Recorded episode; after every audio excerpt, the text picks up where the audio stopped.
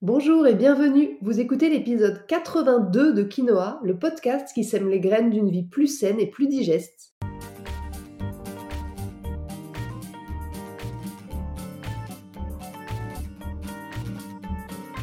Je suis Julie Coignet, naturopathe spécialisée dans les troubles digestifs et les maladies inflammatoires chroniques de l'intestin. J'accompagne aussi les femmes enceintes, les enfants et les sportifs via des consultations sur Montpellier ou à distance et des programmes en ligne.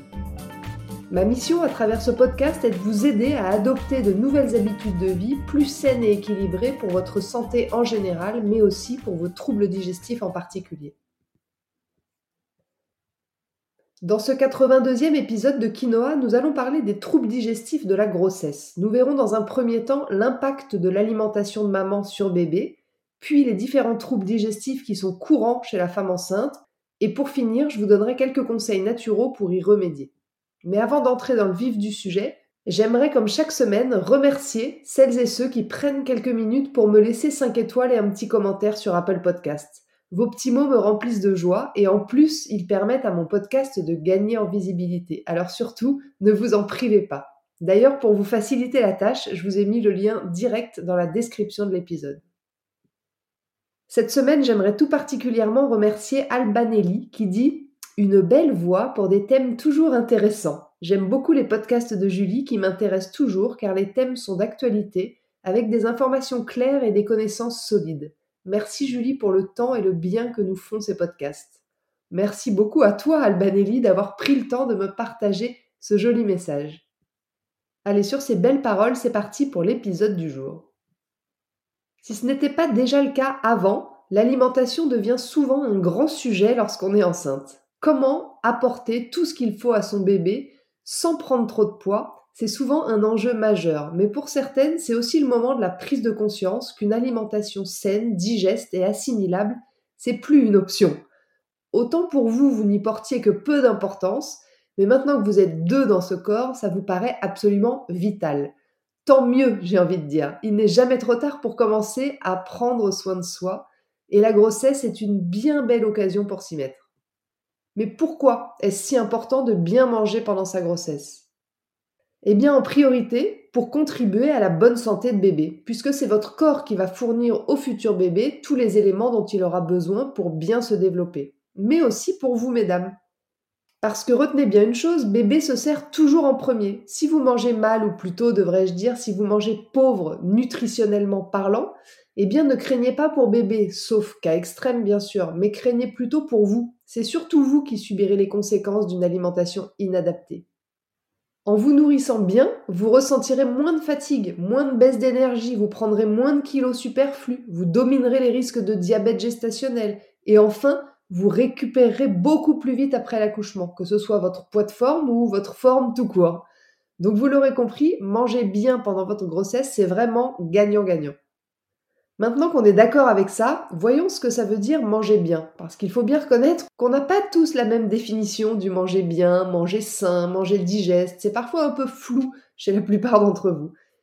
Lorsqu'on est enceinte, manger bien, c'est dans un premier temps apporter à son corps les nutriments nécessaires et suffisants pour cette phase de votre vie, c'est-à-dire au moins des protéines, des glucides, des lipides et des fibres pour l'équilibre général. Ensuite, la répartition de chaque famille d'aliments va être variable chez chacune d'entre vous, selon votre poids, votre activité, selon vos antécédents, vos troubles si vous en avez, et puis aussi bien sûr l'étape de votre grossesse. Par contre, manger pour deux, ça ne veut pas dire manger deux fois plus, hein, qu'on se le dise. Vos besoins en calories vont augmenter un peu pendant les neuf mois de votre grossesse, mais pas non plus du simple au double. C'est surtout la qualité et la variété des aliments qui vont avoir de l'importance. Pour vous donner un ordre d'idée des quantités, vos besoins moyens en calories pour une journée vont pouvoir peut-être augmenter de euh, rien du tout, de 0 à 100 calories maximum au cours du premier trimestre, puis environ peut-être 300 calories pendant le deuxième trimestre et environ 400-450 calories au cours du troisième trimestre. Ce ne sont que des moyennes hein, pour vous donner un ordre d'idée. Par contre, les besoins en vitamines et en minéraux, eux, vont être très importants, même au début, dès le début de la grossesse. Donc ne lésinez surtout pas, je le répète, sur la qualité de vos aliments et la variété de vos aliments. Enfin, retenez une dernière chose, s'il est important de trouver l'équilibre dans votre assiette, ne tombez surtout pas dans les extrêmes. C'est absolument pas le moment des privations inutiles ou des régimes très stricts qui pourraient, à l'inverse de ce que vous recherchez, plutôt nuire à votre santé et à celle de bébé. Voyons maintenant un peu plus en détail les troubles digestifs courants de la grossesse et comment est-ce qu'on peut les soulager. On va rencontrer deux cas de figure. Il va y avoir celles d'entre vous qui avaient déjà des troubles digestifs avant la grossesse et qui vont les voir soit amplifiés, malheureusement, soit parfois disparaître, heureusement, pendant 9 mois. Et puis il y a celles qui digéraient parfaitement bien avant et qui vont au fur et à mesure de l'évolution de la grossesse voir apparaître plus ou moins tôt des problématiques liées à leur digestion. Ça peut être des brûlures d'estomac, ça peut être de la constipation, ça peut être des ballonnements. Ça s'explique très souvent par la compression que va exercer l'utérus et le poids du bébé et de son placenta rempli de liquide amniotique sur vos différents organes. Mais ça peut aussi être euh, du fait de certaines hormones de grossesse qui sont connues pour provoquer une digestion plus lente et entraîner de la constipation, des ballonnements, des brûlures d'estomac, des rots, des gaz, ou encore, enfin, par la prise de poids.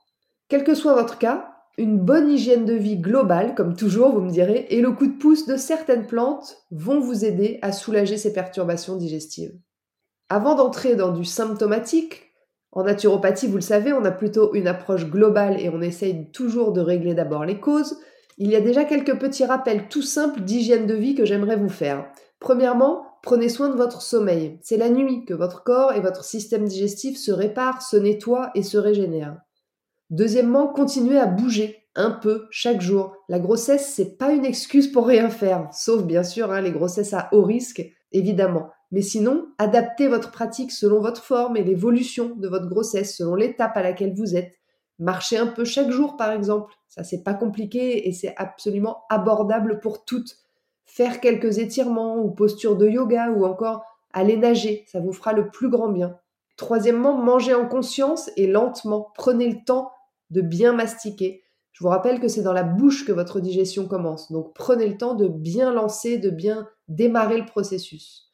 Et puis quatrièmement, ne négligez pas la gestion de votre stress et de vos émotions.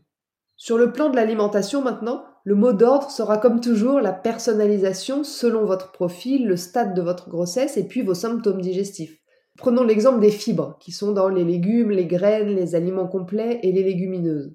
On en a évidemment besoin dans une assiette équilibrée. Mais si elles seront des alliés de choc en cas de transit paresseux de constipation, à l'inverse, ce sera des ennemis redoutables en cas d'intestin irritable. Donc comme toujours, on adapte et on personnalise. Maintenant, si vous souffrez de l'estomac, de ballonnement, de gaz ou d'un transit perturbé, évitez aussi de vous suralimenter. Ne mangez pas d'énormes quantités pendant les repas et ne grignotez pas entre les repas pour laisser vraiment du temps à votre système digestif de se nettoyer entre deux prises alimentaires. Évitez également certains aliments qui sont durs à digérer, comme les aliments frits, certains condiments comme l'ail et l'oignon, ou encore les légumes de la famille des choux ou le poireau qui sont excellents pour la santé, je ne remets pas du tout ça en question, mais malheureusement souvent mal supportés pendant la grossesse en général et encore plus en cas de troubles digestifs. Et puis pensez aussi à boire entre les repas et pas trop pendant pour ne pas noyer vos enzymes digestives et du coup complexifier encore la digestion. Si vous avez soif pendant les repas, prenez bien sûr des mini gorgées d'eau, mais pas plus. Je me permets une petite parenthèse pour vous dire que mon programme en ligne pour faire la paix avec votre ventre est tout à fait adapté à la grossesse. Dans ce programme, vous comprendrez enfin comment fonctionne votre digestion et les erreurs que vous faites qui la perturbent, et puis vous aurez accès à deux semaines de menus et de recettes pour vous lancer sans attendre. Si vous voulez en savoir plus, allez jeter un coup d'œil sur mon site juliecoignet.com. Pour finir cet épisode, j'aimerais, comme je vous l'ai promis, vous partager en vrac quelques autres solutions naturelles et complémentaires pour apaiser vos symptômes. Vous pourriez par exemple aller consulter un ostéopathe ou un acupuncteur pour soulager, décoincer, faire de l'espace. Très utile quand bébé grossit et appuie, comme je le disais tout à l'heure, sur vos différents organes. Ça vous aidera et ça vous soulagera grandement. Ensuite, on peut penser aux tisanes de fenouil, de mélisse ou encore de reine des prés qui vont aider la sphère digestive. Il y a aussi l'hydrolat de mélisse qui va soulager et améliorer la digestion en douceur aussi bien au niveau de l'estomac, en cas de reflux ou de lourdeur, que de l'intestin, dans les cas de ballonnement et de gaz. Et puis si vous souffrez de constipation, vous allez dans un premier temps privilégier une alimentation de qualité avec assez de fibres, légumes, légumineuses, céréales semi-complètes, si vous les digérez bien et qu'elles ne vous provoquent pas d'inconfort de type ballonnement ou gaz, on est bien d'accord. Sinon, vous irez plutôt vers l'hydrolat de verveine qui a un effet laxatif tout doux, un peu comme la mauve en infusion. Enfin, les infusions de camomille allemande, aussi à ne pas confondre avec la camomille romaine, euh, vont être d'une grande aide pour soulager les gaz dus aux indigestions et puis les brûlures d'estomac. Si vous avez envie d'aller plus loin et d'avoir des conseils plus personnalisés pendant votre grossesse, eh bien, je serais ravie de vous accompagner dans cette période magnifique de votre vie à chaque trimestre pour ajuster votre alimentation, votre hygiène de vie, mais aussi pour vous donner plein d'autres conseils naturels pour vous aider à soulager vos maux comme la nausée, le diabète gestationnel, la rétention d'eau, la prise de poids, les troubles du sommeil, etc. Toutes ces petites réjouissances qui peuvent parfois venir un petit peu noircir le tableau de ces 9 mois de grossesse. Voilà, sur ce, l'épisode 82 de Quinoa touche à sa fin. Je vous remercie de m'avoir écouté jusqu'ici, j'espère qu'il vous a plu et qu'il vous accompagnera pendant votre grossesse en cours ou celle à venir. Pensez à transférer l'épisode à vos amis ou à le partager sur vos réseaux sociaux si vous le trouvez utile. Je vous invite également à vous abonner à ma newsletter pour ne rater aucun épisode du podcast, mais aussi pour suivre mon actualité et profiter de conseils chaque semaine directement dans votre boîte mail. La semaine prochaine, dans l'épisode 83 de Quinoa, nous allons parler du lien entre l'acné et les troubles digestifs. En attendant, si vous voulez me faire un petit coucou ou échanger, j'en serais ravie et je vous attends sur Instagram juliecoignet-du8 naturopathe. Et n'oubliez pas, comme le disait très bien l'abbé Pierre, il ne faut pas attendre d'être parfait pour commencer quelque chose de bien. À bientôt!